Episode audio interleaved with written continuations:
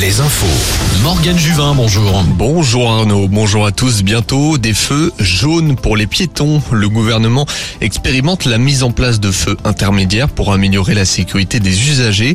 Euh, parmi les sept villes françaises concernées, Nantes y figure.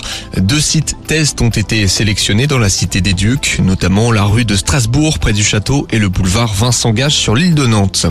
Réouverture ce matin des urgences de Fontenay-le-Comte et des Sables-d'Olonne. Le manque de personnel se fait ressentir de nouveau. Troisième fermeture en dix jours à Fontenay. Au Sable, le service de l'établissement de santé fermera également ses portes la nuit prochaine. Pour le moment, réouverture dans une heure. La guerre en Ukraine avec de nouvelles offensives russes dans la capitale Kiev. 25 personnes ont perdu la vie hier matin dans des bombardements dans plusieurs villes dont Kiev. L'armée ukrainienne se dit prête à contre-attaquer et reste déterminée à reprendre les territoires occupés. Jour J pour les supporters du FC. Plus de 50 000 Canaries sont attendus ce soir au Stade de France pour la finale de la Coupe de France.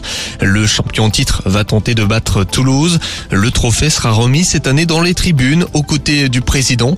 La préfecture de police de Paris craint une forte mobilisation des syndicats opposés à la réforme des retraites et donc à la venue d'Emmanuel Macron. Un arrêté interdit le rassemblement prévu par la CGT. Un mot des résultats d'hier en championnat de national, défaite de Châteauroux et Cholet, victoire d'Orléans. Concarneau de son côté reste co-leader après son match nul face à Martigues. On termine avec du rugby soirée gâché hier soir en Charente. Soyons Angoulême pouvait assurer le maintien mais s'est incliné face à Mont-de-Marsan malgré l'affluence record à Chanzy. Le SA15 devra battre le leader Oyonnax vendredi prochain lors du dernier match de saison ou au moins prendre le bonus défensif.